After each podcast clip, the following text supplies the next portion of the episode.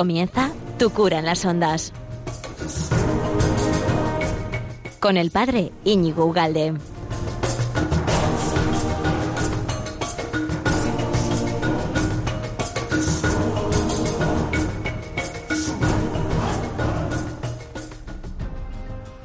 Muy buenas, amigo de Radio María. ¿Qué tal estás? Ya llevamos dos semanas sin oírnos, sin escucharnos y ya teníamos ganas de estar un ratito juntos, ¿verdad? Además, hoy vamos a tratar un tema, joder, yo, me parece que es muy interesante, que es el génesis del génesis. Quiero decir, vamos a hablar del génesis y un poco de su origen, el origen del Génesis y, el significado del Génesis, porque creo que hay un poco de, de, jaleo, confusión de mucha gente, si es histórico, si no es histórico, si es solo un mito, si yo qué sé qué, ¿no? Bueno, pues este va a ser el tema de hoy.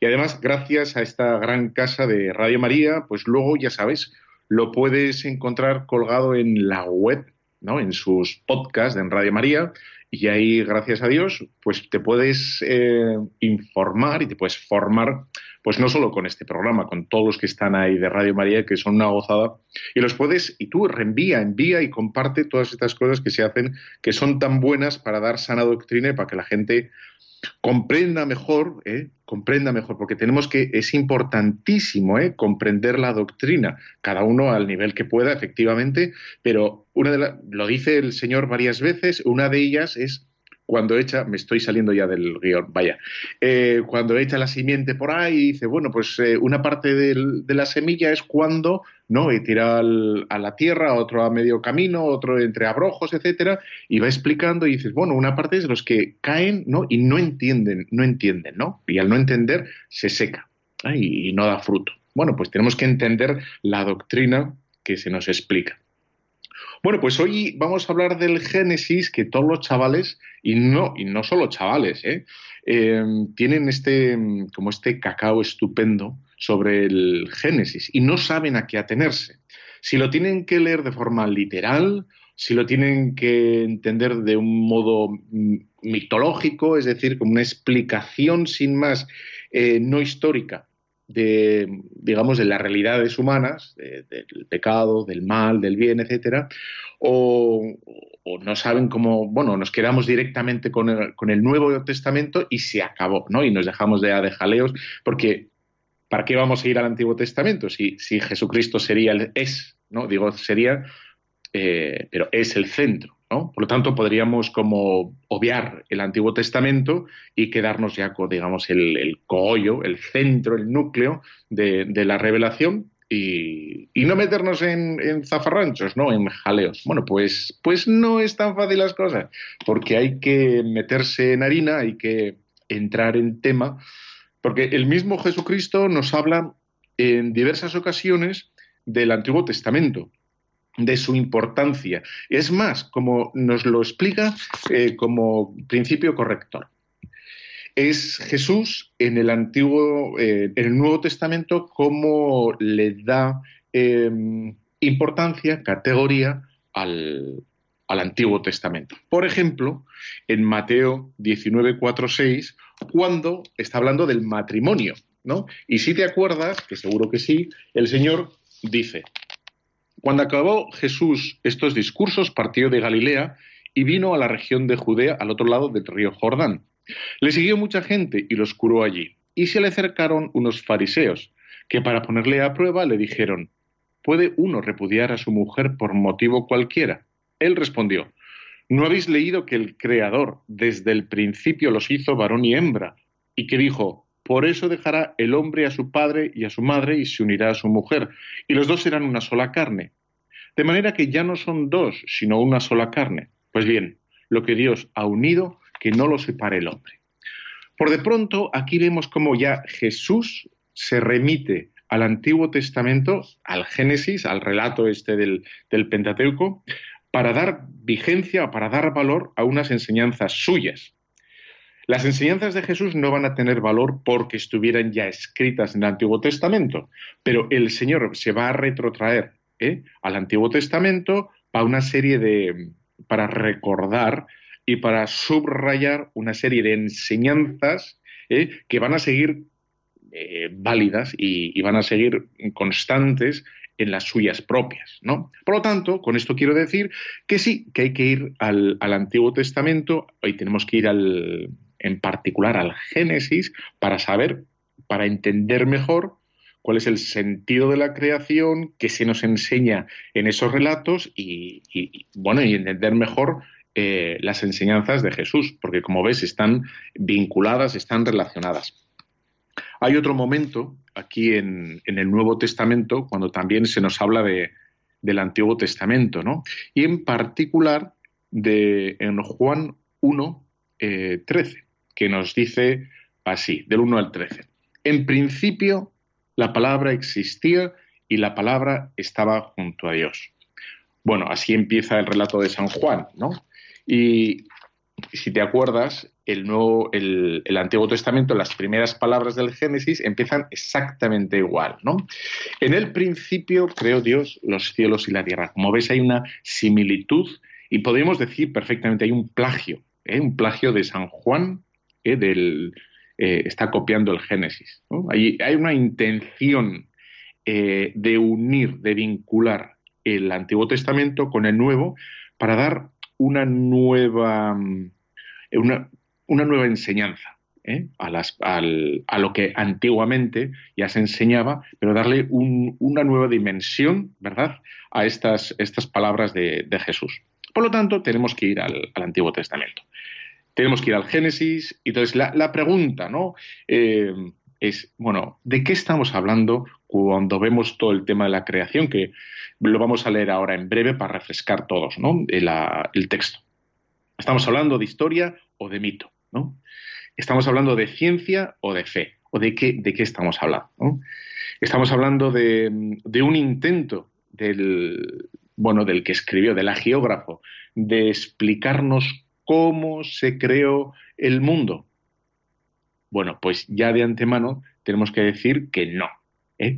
No hay un intento de explicarnos cómo se creó las cosas. No es un, primer, un primerísimo ensayo científico en absoluto, sino lo que es es eh, una enseñanza de quién crea todo y cuál es el fin último de todo. ¿Vale? Por lo tanto, tiene una, una intención eh, absolutamente teológica.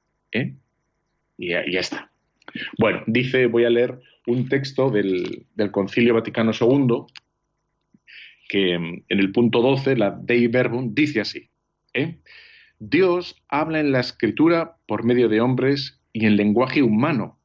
Por lo tanto, el intérprete de la escritura, para conocer lo que Dios quiso comunicarnos, debe estudiar con atención lo que los autores querían decir y Dios quería dar a conocer en dichas palabras. Como veis, eh, hay un, para entender el sentido de los textos, de los textos de todas las Sagradas Escrituras, tenemos que conocer eh, la intención eh, del escritor. Y los escritores, pues ya sabes, utilizan diferentes moldes. Eh, entonces, puedes utilizar el molde histórico o el molde, digamos, moralizante o sapiencial o de sabiduría o el molde poético o, bueno, diferentes modos de expresarnos. Es, digamos, un género literario. Son géneros distintos para expresar ideas. Entonces, quizá el mejor modo de expresar el, amor pues sea pues un, poema, ¿no? Y estás explicando la realidad del amor, lo estás explicando en un molde poético. Bueno, pues a lo mejor necesitas otro molde distinto, ¿verdad? Para explicar el sentido de la naturaleza, el sentido del hombre, el sentido del trabajo, el sentido de, de dónde aparece esa inclinación al mal, ¿no? Que tenemos todos, etcétera, etcétera, ¿no? Por lo tanto, hay que intentar entender eh, en qué onda estaba escribiendo este señor, ¿no? El que fuera, o, los que fueran, porque vamos, ya el tema tiene, tiene miga.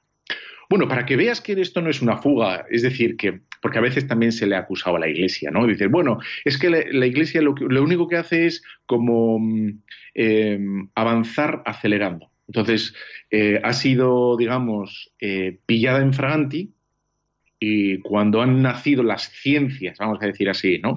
Con el nacimiento de las ciencias, se le ha acusado a la Iglesia de oscurantista al intentar o al no entender del todo este modo de, escribir o de escrituras, ¿no?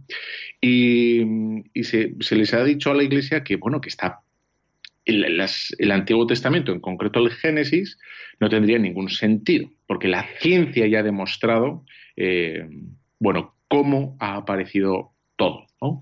la génesis del cosmos, de, toda la naturaleza.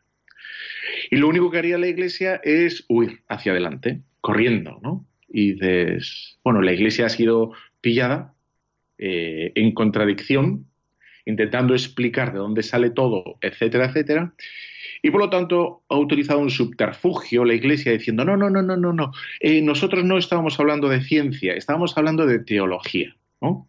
Se ha dicho esto. Bueno, pues para que veas que no es así, que hay una, una mm, incomprensión por parte de mucha gente, me remito a un texto de San Agustín.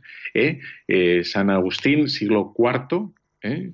ya dice esto, o sea, hace ya 16, 17 siglos.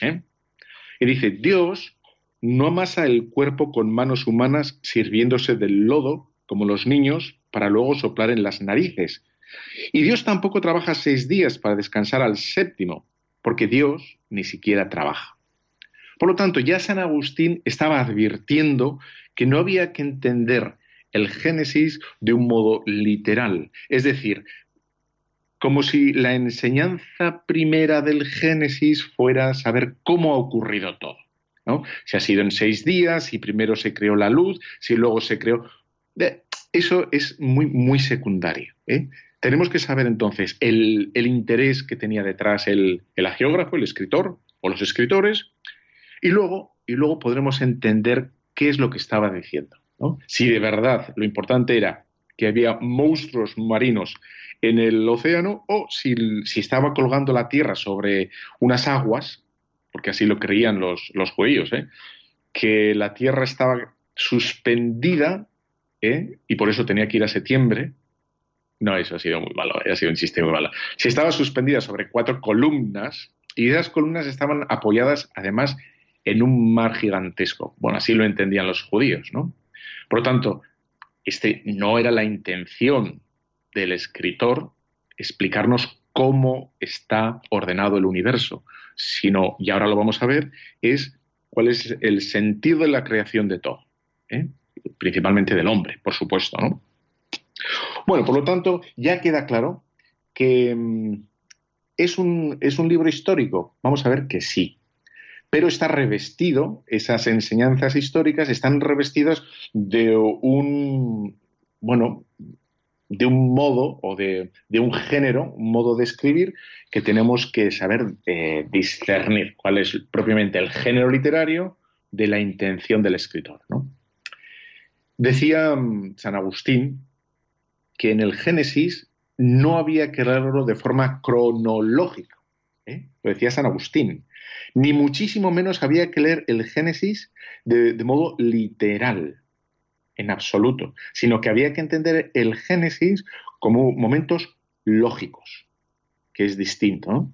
Por tanto, el interés no es en cuánto tiempo se, aparecen las distintas realidades, ¿eh? sino eh, de dónde dependen, de quién dependen, o cuál es la causa última y el fin último de todo lo que va a existir, ¿no? Bueno, pues eh, nos hemos saltado como un montón de siglos en 10 minutos, 15 minutos, ni más ni menos. Bueno, pues la idea de la creación aparece ciertamente en, las Sagradas Escrituras, pero tenemos que decir que la idea de, de creación aparece en otras culturas también. Aparece en los textos babilónicos y en los textos egipcios. También tienen una noción de, origen, vamos a decir de origen, mejor dicho. ¿eh? Eh, ellos también tienen sus... Mira, hay uno muy interesante que lo tengo aquí para leértelo. Es babilónico y se llama el Enuma Elis. Y dice así, para que veas lo, pues lo cercano que está al, Génesis. Dice así. Este no es nuestro, ¿eh? esto es, babilónico. Dice, cuando lo alto el, el cielo no había sido aún nombrado, y debajo de la tierra no había sido mencionada por nombre, nada existía excepto, excepto el antiguo, su creador, y el caos, Tiamat, del que todo fue generado. Las aguas se agitaban en un solo conjunto y los pastos no se habían aún formado ni existían los cañaverales, cuando aún ningún astro podía verse. Bueno, y sigue. Como veis que tiene cierta similitud al nuestro, que dice así, y lo, ya refresco el nuestro, el original, el genuino, y dice así, en el principio creó Dios los cielos y la tierra, y la tierra era caos y confusión, como ves ahí coincide también con, lo que acabamos de leer, y oscuridad por encima del abismo, y un viento de Dios aleteaba por encima de las aguas. Y dijo Dios, haya luz, y hubo luz. Vio Dios que la luz estaba bien, y separó Dios la luz de la oscuridad. Y llamó Dios a, luz, a la luz día y a la oscuridad noche. Y atardeció y amaneció el día primero. Dijo Dios, haya firmamento por en medio de las aguas, que las aparte unas de otras. E hizo Dios el firmamento y separó las aguas de por debajo del firmamento de las aguas de por encima del firmamento. Y así fue. Y llamó Dios al firmamento cielos, y atardeció y amaneció día segundo. Bueno, no voy a seguir leyendo. Lo único que quería como constatar un poco el parecido que existe en, este, en, este, en estos dos textos. Pero el, nuevo, el Antiguo Testamento, el Génesis, tiene unas características singulares, vamos a ver ahora, que lo diferencian absolutamente de, de, las otras culturas o de las otras narraciones de las otras culturas. Y viendo cómo era el contexto cultural del momento, vemos que tiene muchísimo mérito, ¿eh? muchísimo mérito el preservar por parte de la cultura judía estas características propias a la hora de entender el origen de todo. hoy esto está muy denso. ¿eh?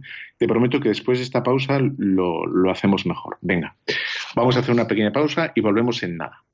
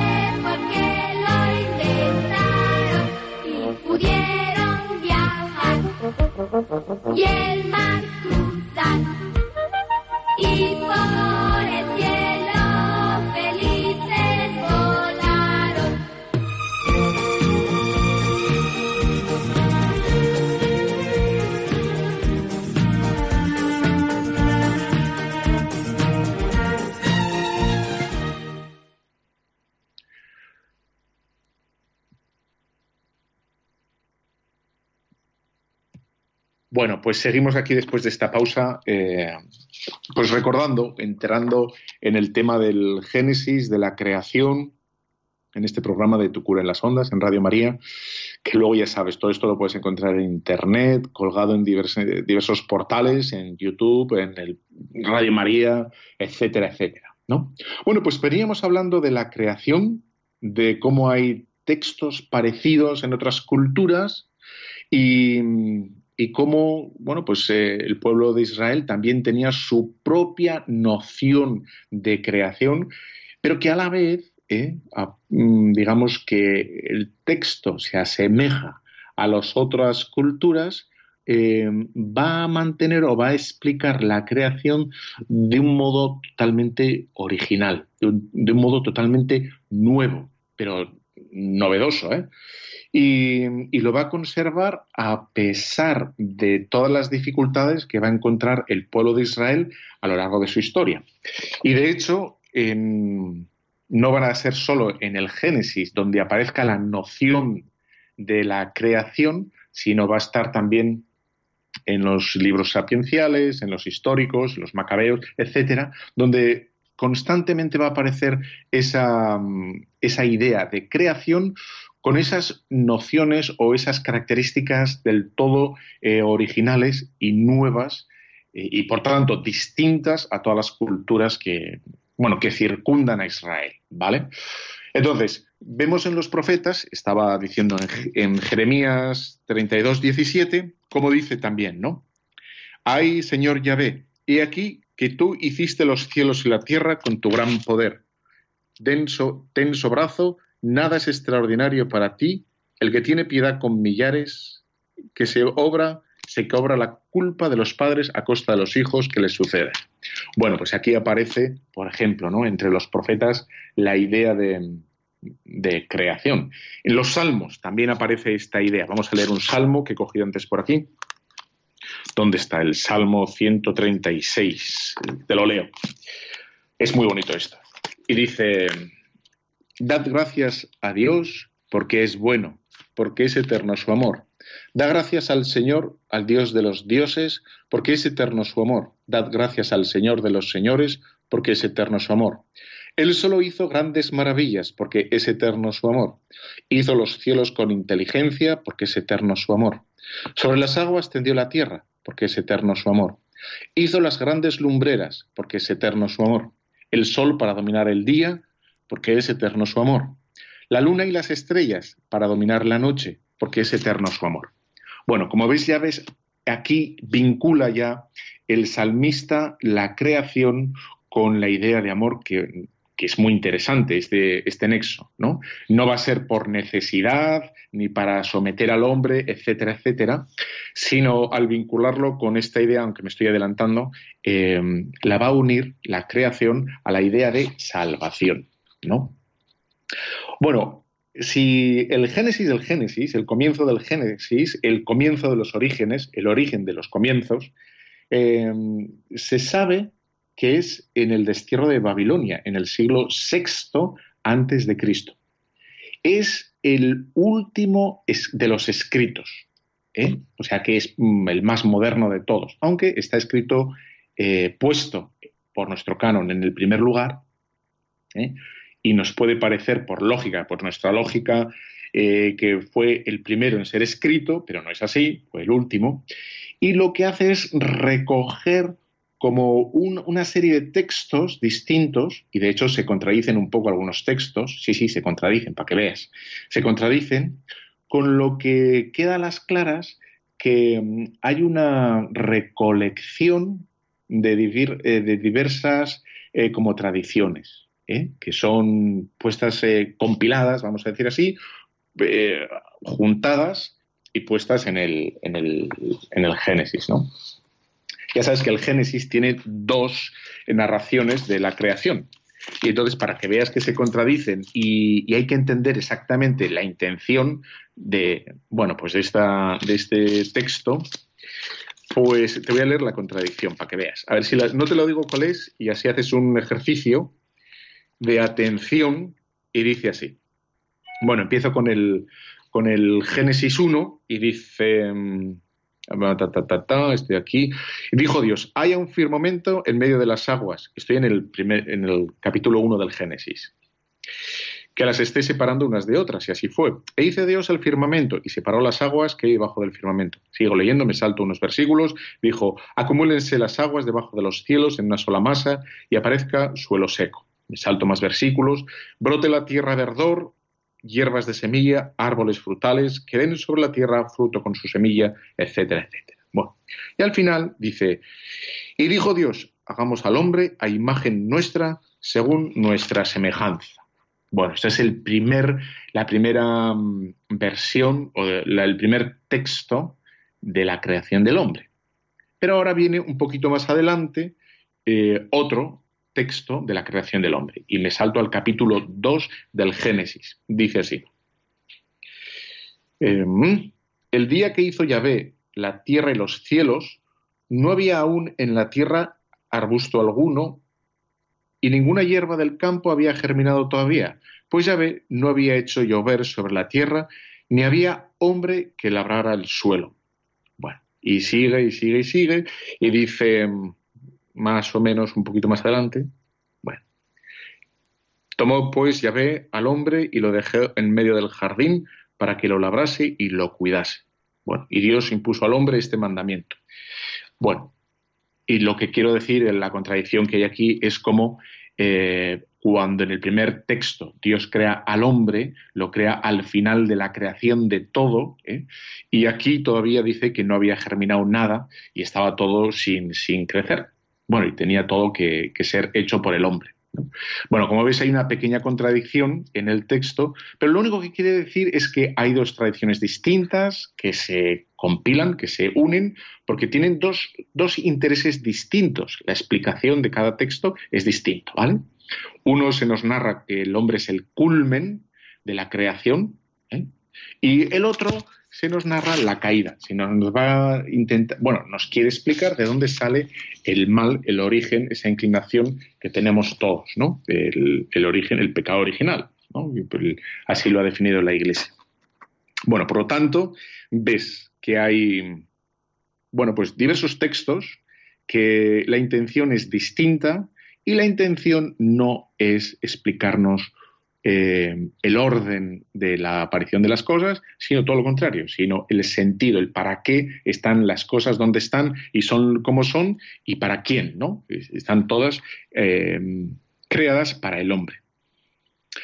Por lo tanto, hay unas características, y ahora me voy a referir a las características propias del texto del Génesis, en diferencia con los otros textos de las otras culturas que rodeaban a Israel que son muy interesantes, pero vas a ver lo original de la cultura eh, pues, eh, del pueblo hebreo. Así, la primera gran característica es que Dios crea con la palabra. ¿eh? En el texto que te he leído antes de Enuma Elis, Dios propiamente, este Dios, el babilónico, que se llama Atsu y el otro se llama Tiamat, no, no crea con la palabra, sino crea a través de la lucha y de una especie como de combate. ¿eh? Y, por lo tanto, no, hay un, no sería un dominio absoluto sobre la materia, sino sería el resultado de una lucha. ¿eh? Sería el resultado de un combate y las cosas son como son no porque Dios haya querido que sean así, sino porque es el resultado de un, equilibrio de fuerzas, de un combate, de una pelea. Esa sería como la, primera idea original que tiene el pueblo judío. Dios crea con la palabra, que significa que, o que expresa un dominio absoluto de, todo lo que existe, de la naturaleza entera. Em, hay otra idea que está pues implicada en el mismo texto y, subyace es que el, pueblo de, Israel es absolutamente eh, monoteísta. Aquí no hay dos principios que luchen en el Génesis. Mientras que en otros textos sí, son, hay un politeísmo, que son varios dioses que luchan, varios dioses que procuran la existencia o su, depende ya ¿no? de, qué textos hablemos, pues en su lucha, eh, digamos que emanan de esa lucha emana pues el universo entero y, serían como, como principios de, de, divinidad y sería, bueno, pues el mundo tendría algo de divino, tendría algo propio de divino. Y nosotros, al hablar de que Dios crea por medio de la palabra, sabemos que hay una distancia infinita entre, mm, entre lo creado y Dios mismo. Dios no se mezcla en absoluto con la creación. En cambio, en otros textos sí. Y luego va a haber incluso filósofos más adelante que, que sí, que van a que van a confundir y que van a hablar de la naturaleza como si fuera Dios, que son los panteístas, y que van a entender que la creación, pues, pues propiamente es, sería algo divino. ¿Nosotros respetamos la creación? Sí. ¿Nosotros sabemos que la creación es buena? Sí. Pero la creación no es Dios. ¿La creación es bella? Es bellísima. Pero, pero Dios es mucho más. Dios es el artífice. ¿eh? Entonces, nosotros distinguimos, aunque eso no significa que sea despreciar la naturaleza, ni podemos, digamos, mancillarla o, explotarla o arruinarla, sino lo que tenemos que hacer todo lo contrario es, es trabajarla, como nos dice el Génesis, y que dé fruto y administrarla correctamente, ¿no? que es, digamos, un poco por donde va ahora los tiros en, bueno, de las enseñanzas del Santo Padre y de sobre el cuidado de la tierra. ¿El hombre puede, puede trabajar la tierra y sacarle todo su rendimiento? Sí, debe. No es que, ya no es que deba, es que necesitamos. Pero eso significa, digamos, arruinar la tierra, maltratarla y mm, contaminarla, etcétera. Bueno, pues no, tenemos que cuidarla.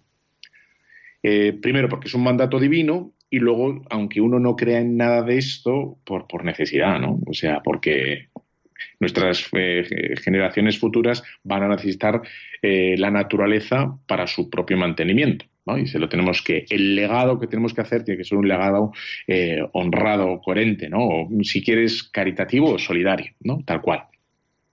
Bueno, por lo, tanto ves que el Génesis, que ya me estoy, vamos a hacer una pequeña pausa, que ya he hablado demasiado. Venga, hacemos una, pequeña pausa y volvemos en, nada, ya vas a ver.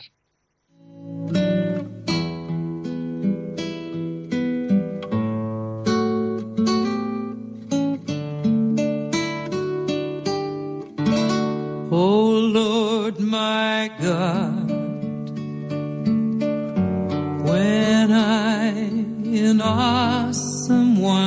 wonder consider all the worlds thy hands have made.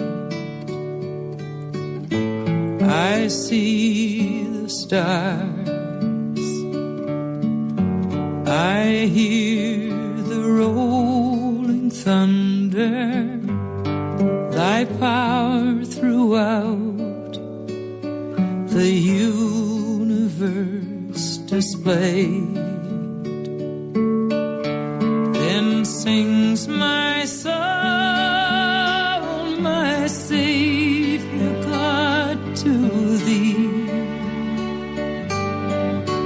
How great thou art. how great thou art. Then sings my soul,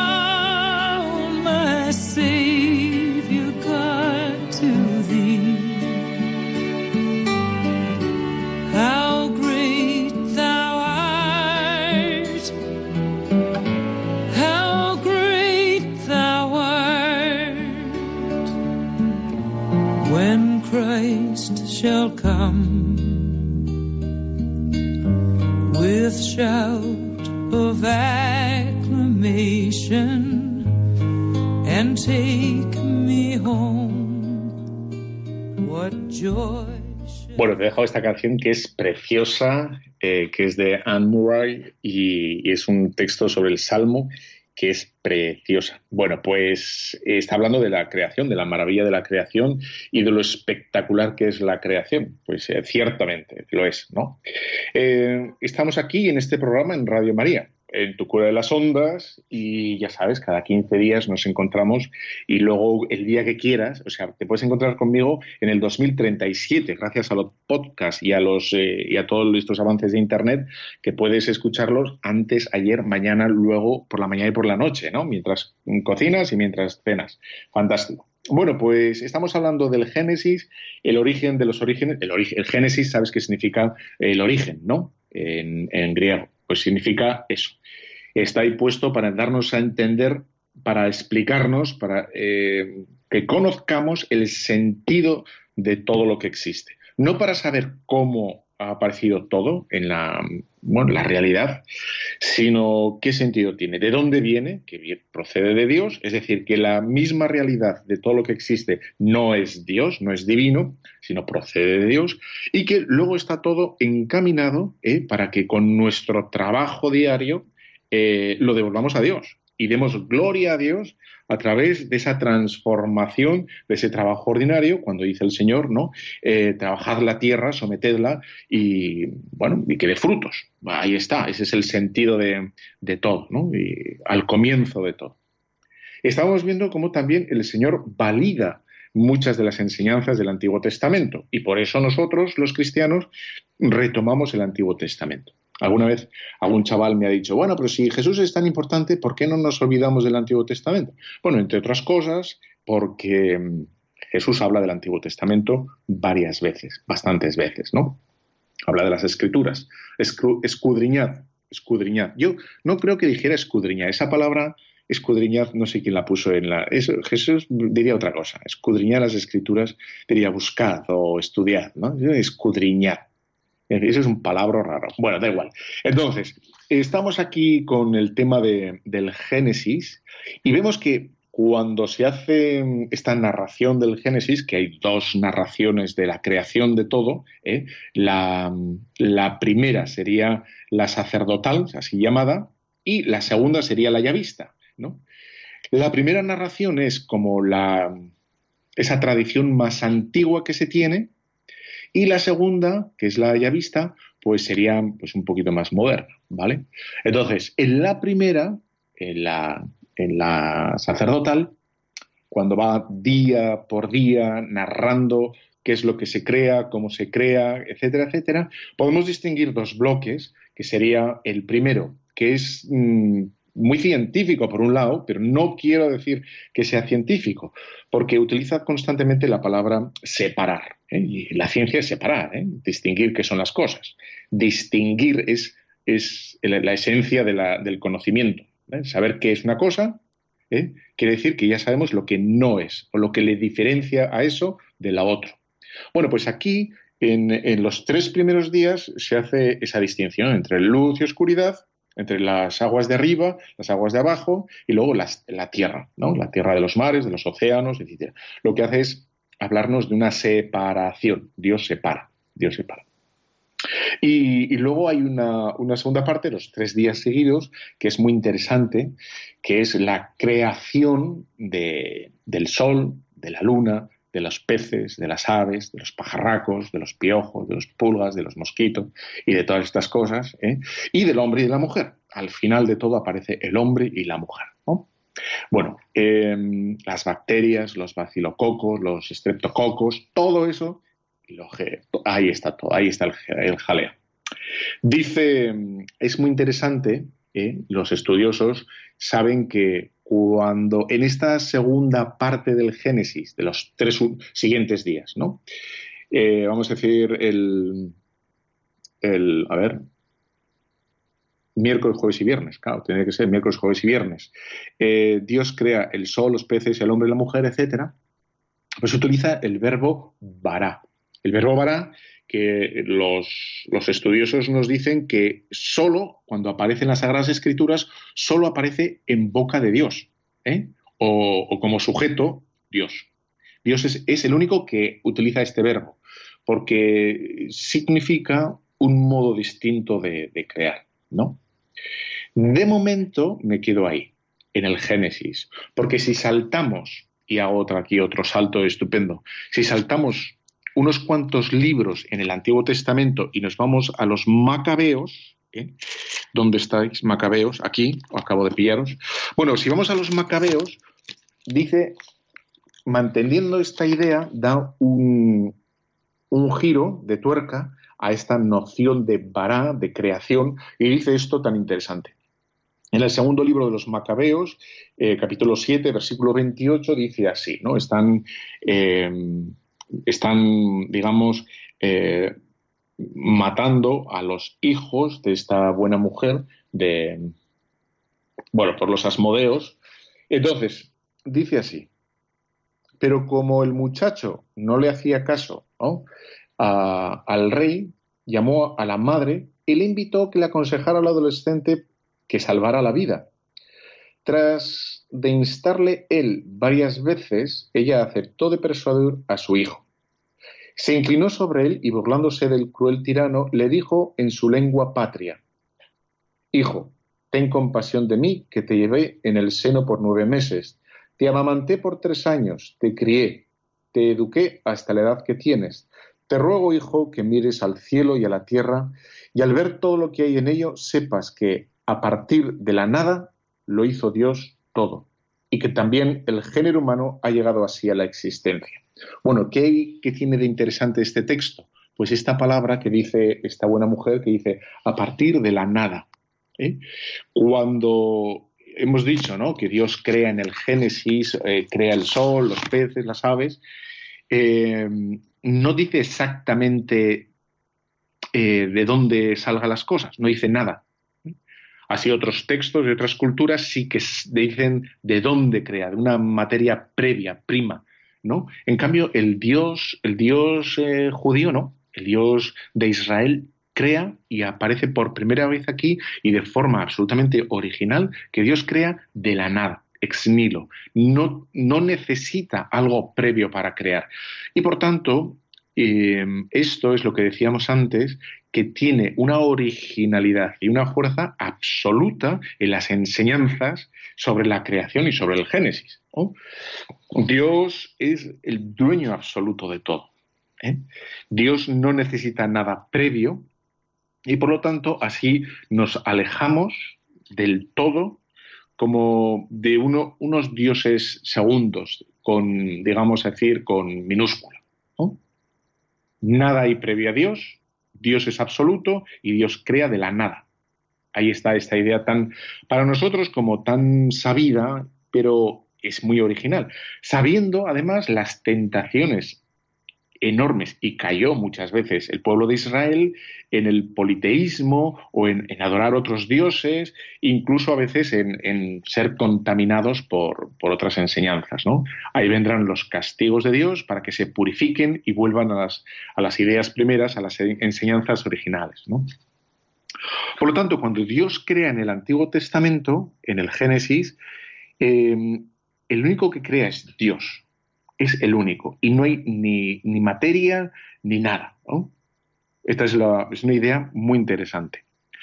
Bueno, por lo tanto, voy a, voy a leer unos, bueno, unos textos muy interesantes. Bueno, voy a leer el Génesis para que veáis eh, ciertas influencias que había en el Génesis escritas de otras culturas, pero cómo a la vez de, de ser influido, utilizar textos que no son propios del pueblo de Israel, sí que los purifican.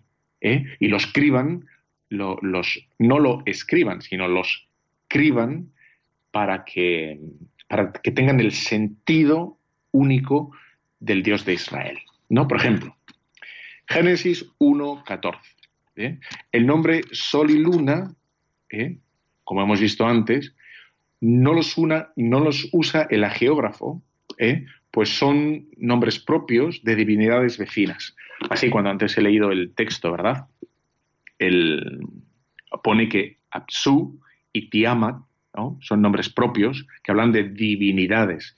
Entonces, cuando en el Génesis se habla del Sol y la Luna, los nombra y se acabó, pero los nombra como, digamos, el criterio rector o como el, principio o el motivo para que comience el tiempo. ¿eh?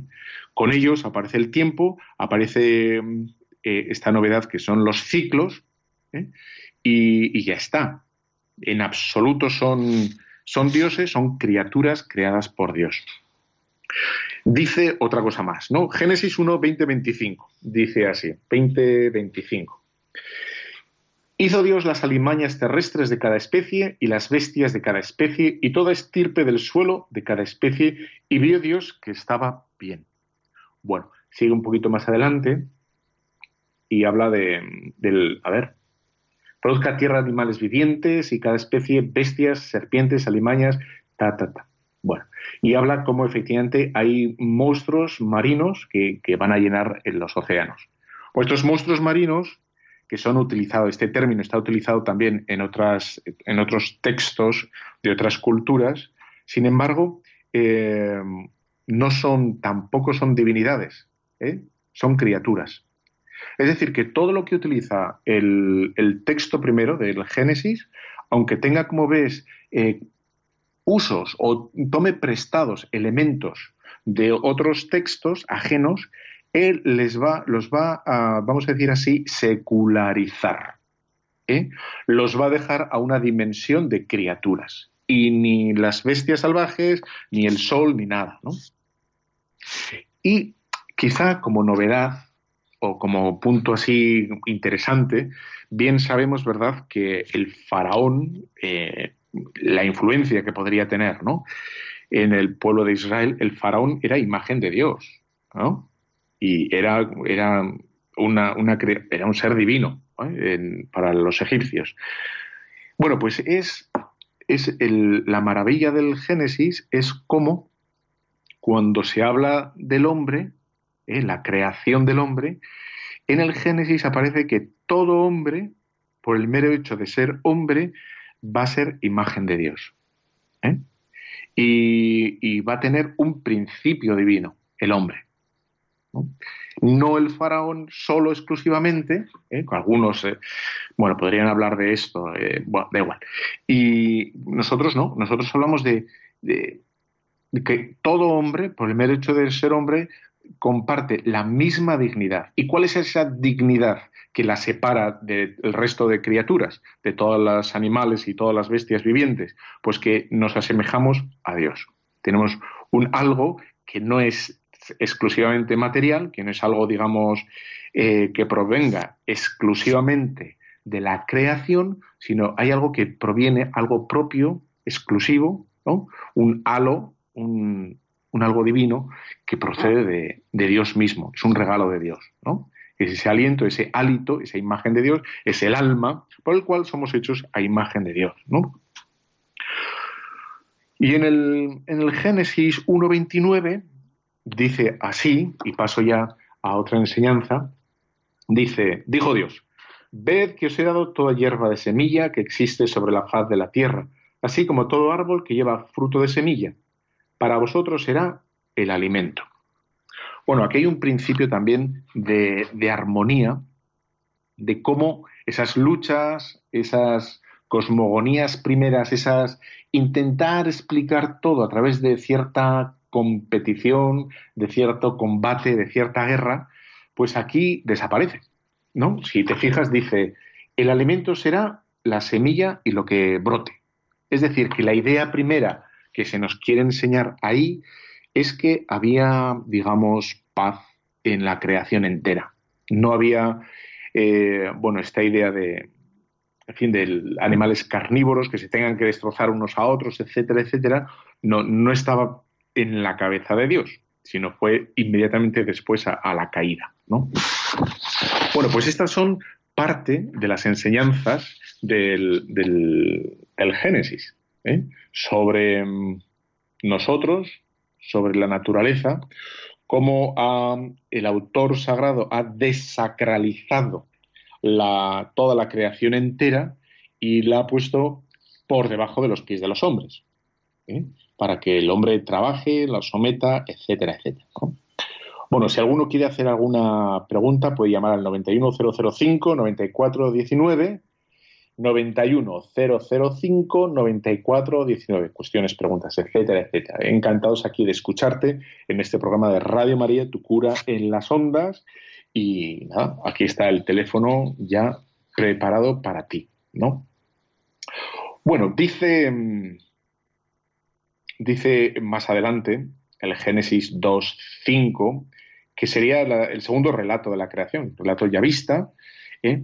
que mm, lo que añade este relato, aparte de la caída, que es muy interesante, el, pecado original, esa, ese recelo del hombre ante Dios, esa mm, sospecha de Dios hacia, del hombre hacia Dios, perdón, pues hay una idea previa, ¿eh? que es una idea de que Dios ¿eh? es íntimo para, para el hombre, Porque Dios llama, así como con todas las otras, los otros seres que aparecen en la, en la creación, ¿no? En el relato, Dios va creándolos, ¿eh?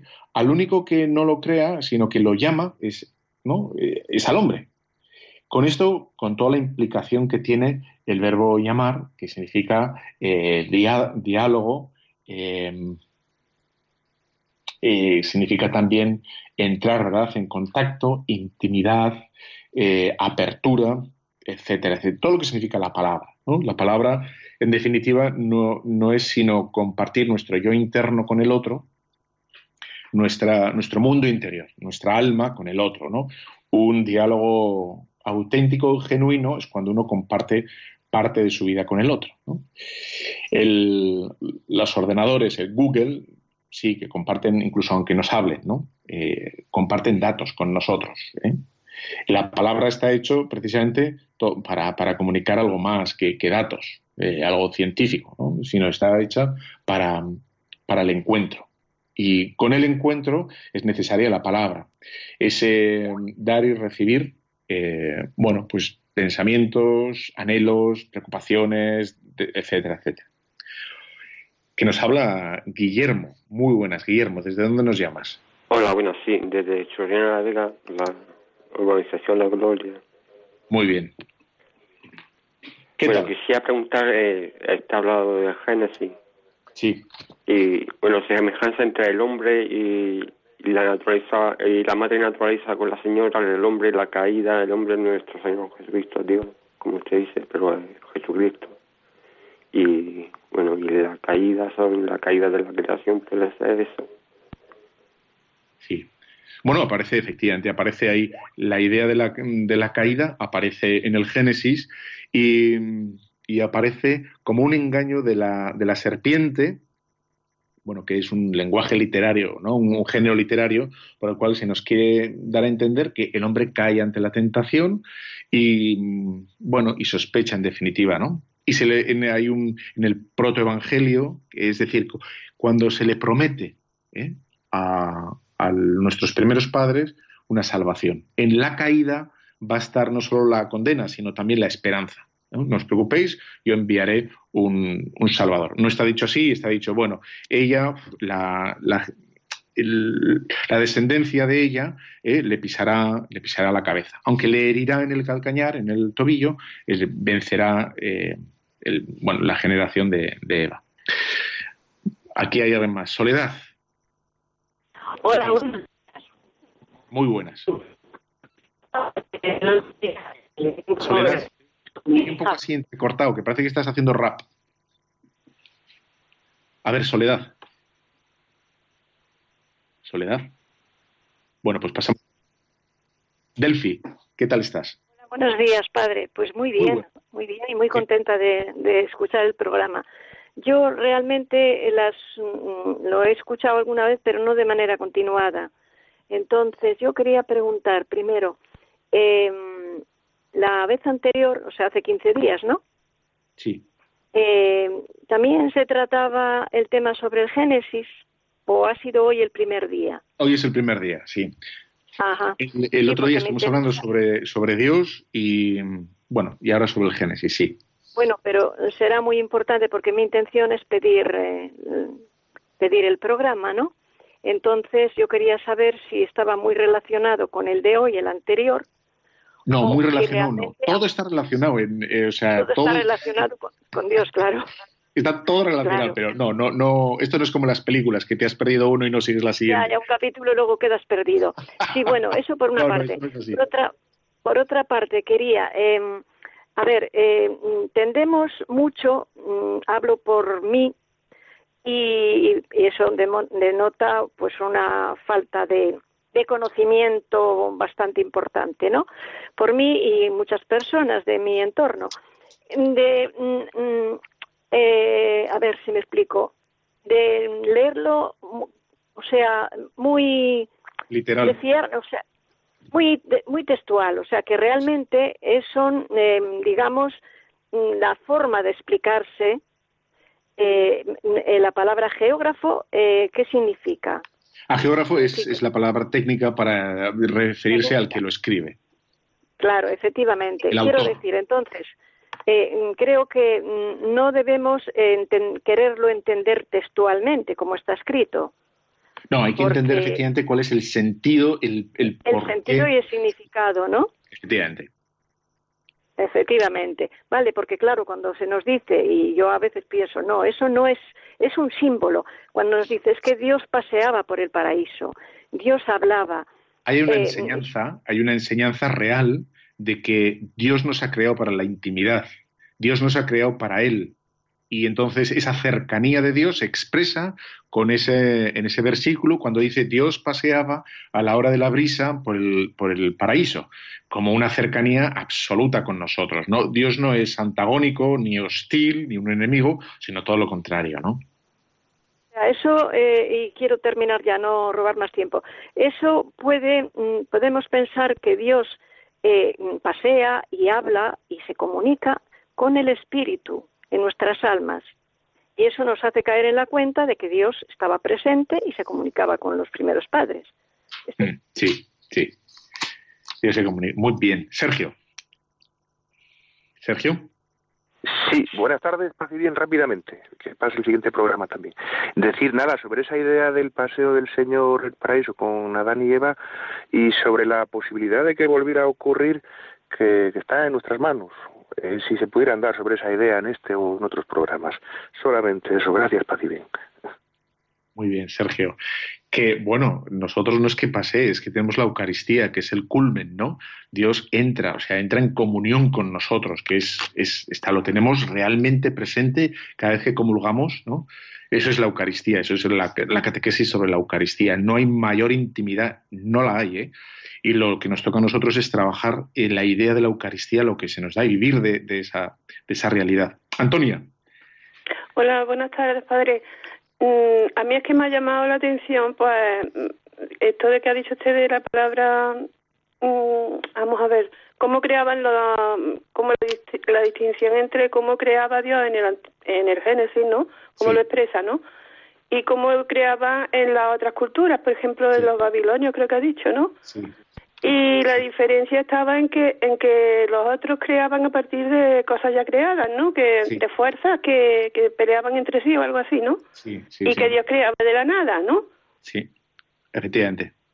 Y, y, entonces, pues, no sé, a mí eso me, mm, no sé, me, ha hecho que entienda eso que que la que la enseñanza del Génesis, pues, que se ha ido Dios adaptando al nivel intelectual de cada época, ¿no? Y a la, y a la digamos, al, nivel de inteligencia de cada época, ¿no? Bueno, lo, lo, ha explicado de un modo, el, digamos, literario, adecuado a un momento particular del cual tenemos que extraer la enseñanza correcta, que digamos el modo de explicarlo no nos distraiga y sepamos cuál era la intención, la, catequesis de ese texto, ¿no? Y la catequesis es una catequesis real, que todo procede de Dios de la nada, ¿eh? que Dios no es un Dios peleado con otro Dios en absoluto, y que el, el centro de la creación somos nosotros y que hay una caída y una promesa de salvación. ¿no? Ese sería el centro. Y bueno, y os dejo con un chiste antes de terminar. Digo, ¿cómo sabemos que Adán y Eva no eran chinos? ¿Eh? Pues porque si hubieran sido chinos se hubieran comido a la serpiente. ¡Ah, qué malo! Hasta la, dentro de 15 días. Un abrazo.